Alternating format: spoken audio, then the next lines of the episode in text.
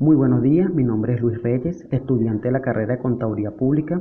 Estamos aquí en su proyecto de la materia de costos 2, donde le estaré hablando sobre diferentes puntos como lo son los datos relevantes, las principales decisiones a corto plazo, la contabilidad por niveles de responsabilidad, la evaluación del desempeño, también hablaremos sobre el JIT, su definición, objetivos, características, entre otros.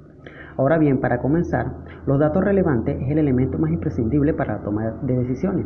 Los datos relevantes son costos e ingresos relevantes que se toman en cuenta por parte de aquellos que se encargan de tomar las decisiones.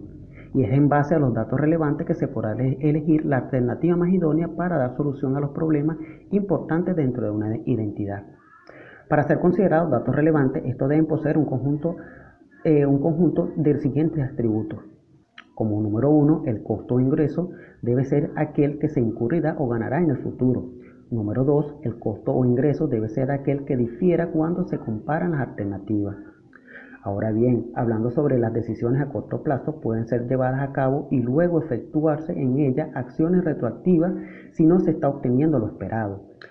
La decisión a corto plazo puede afectar a diferentes áreas que integran una organización, venta, finanzas, productos, recursos humanos, entre otros. Por ejemplo, cambiar o reducir el precio de algunas de las líneas elaboradas sustituir una materia prima, cerrar temporalmente una sección originando o despido desplazamiento de recursos humanos, entre otros.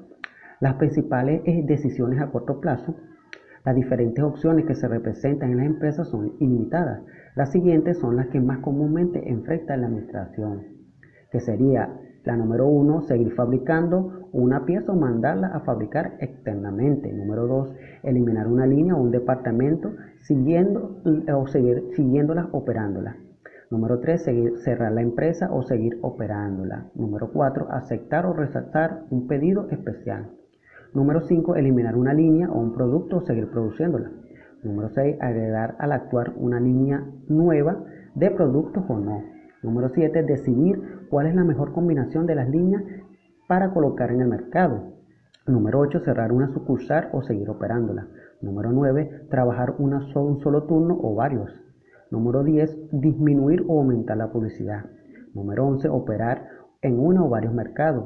Y por último, adicionar ciertas operaciones a una línea o venderla con cierto proceso únicamente. Estas son algunas de las circunstancias que requiere información contable para la selección más, para seleccionar la opción más conveniente para la empresa. Ahora, en cuanto a la definición de la contabilidad por niveles de responsabilidad, es aquella que se clasifica la información contable y estadística de la actividad de una empresa, de acuerdo con la autoridad y responsabilidad de los gerentes o los responsables de ella. Es una técnica que sirve para controlar los ingresos, costos y gastos, tomando en consideración las responsabilidades asignadas a cada funcionario o supervisor de área o departamento. En cuanto a la ventaja de la contabilidad por áreas de responsabilidad, facilita la correcta evaluación de la actuación de los ejecutivos de la empresa, ayuda a la aplicación de la administración por excepción, permite a cada administrador comparar su presupuesto y realmente obtenido para atender las variaciones específicas especialmente a detectar que aquellas actividades o procesos se agreguen valor y deban ser eliminadas. Elimina la presentación tradicional de los recursos favorables a una mejor delimitación de responsabilidades, motiva a utilizar la administración por objetivo o por recurso. Los tipos de centros de responsabilidad. Un centro de responsabilidad es una unidad de la organización dirigida por un gerente responsable de, de sus actividades. Una organización es por lo tanto un conjunto de centros de responsabilidades, cada uno representa el organigrama formando una, jerarquía. Hay cuatro tipos de centros de responsabilidades, clasificados con la naturaleza de insumos o productos. Se mide con fines de control, como lo son centros de ingresos, centros de gastos, centros de utilidades, centros de inversión. Cada uno requiere sistemas diferentes de planificación y control. En cuanto a los controles, son, son todos aquellos que son susceptibles y regularse, y regula eh, y controla a nivel de dados de producción y de aplicación una acción correctiva y en caso de, detectarse una desviación por una autoridad administrativa, pudiéndose identificar directamente con un nivel de autoridad colectivo de trabajadores. En muchas empresas se hace usualmente informes que resumen el desempeño de los trabajadores.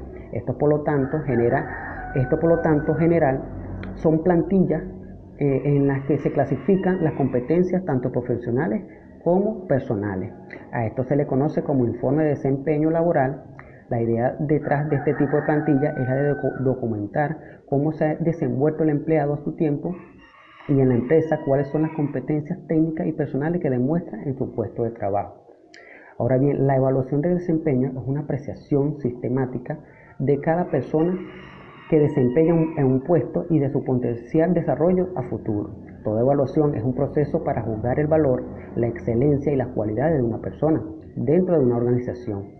Se hace aplicando varios procedimientos que se conocen por distintos nombres como evaluación de desempeño, evaluación de méritos, evaluación de los empleados, informes de avance, evaluación de eficiencia en las funciones. Para evaluar el desempeño de, la responsabilidad, este tipo de centros se deben fijar metas de ingreso y comparar, y comparar lo realmente obtenido contra lo que había determinado como objetivo final. Si las metas reales superan a las presupuestadas, es una manifestación de un buen desempeño. Ahora bien, en cuanto a la definición y característica del JIT, el JIT es un sistema de adaptación de la producción de, la demanda que permite la diversificación de productos, incrementando el número de modelos y de sus unidades. Uno de los principales objetivos es reducir el stock, manteniendo estrictamente los necesarios, lo que supone un cambio en la mentalidad del proceso productivo, de la distribución y de la comercialización de los productos, buscando alcanzar ventajas cinéticas a la cadena de producción o consumo. En cuanto a su origen, el concepto justo a tiempo comenzó poco después de la Segunda Guerra Mundial con el sistema de producción Toyota. Hasta el final de los 70, el sistema estuvo restringido a Toyota y a su familia de proveedores clave.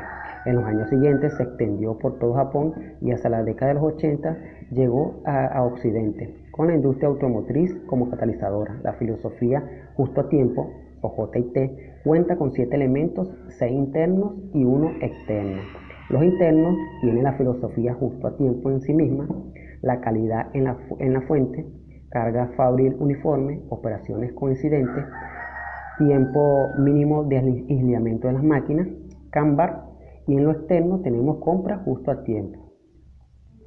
Ahora bien, las características del JIT tenemos minimizar el tiempo de entrega, los problemas comerciales de toma de despido desaparecen cuando se conoce la respuesta de fabricación. No se escatima en, máquinas de producción. Tenemos eh, minimizar el stock, reducir el tamaño del stock, obliga a una buena relación de proveedores y contratistas y además así ayuda a disminuir grandemente los costes de almacenamiento.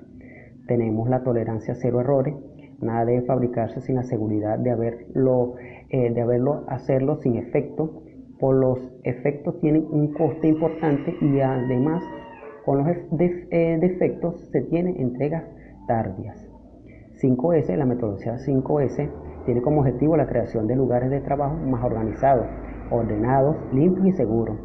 Los objetivos esenciales del JIT es eliminar el despifarro, buscar la simplicidad, diseñar sistemas para identificar problemas, atacar las causas del principio problema. Ahora bien, las ventajas del JIT, este, podemos decir que disminuye los costos de inventario, mejora la eficiencia de la producción, revela problemas de calidad. En cuanto a la ventaja, puede resultar que en el tiempo de inactividad de los trabajos mayor puede resultar la tasa de disminución del rendimiento.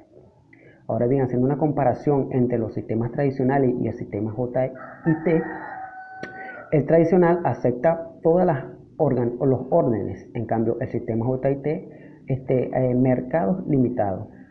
La tradicional, tradicional tiene gran espacio y el JIT pequeño espacio. La tradicional, el equipo para mejorar de materiales y en el JIT la transferencia cercana y manual. En el tradicional, taller de trabajo y en el JIT, taller de flujo en el tradicional grandes inventarios de TEC, muchos proveedores y inspección de calidad. En cuanto al sistema JIT, los pequeños inventarios del TEC, pocos proveedores o únicos y mejora continua.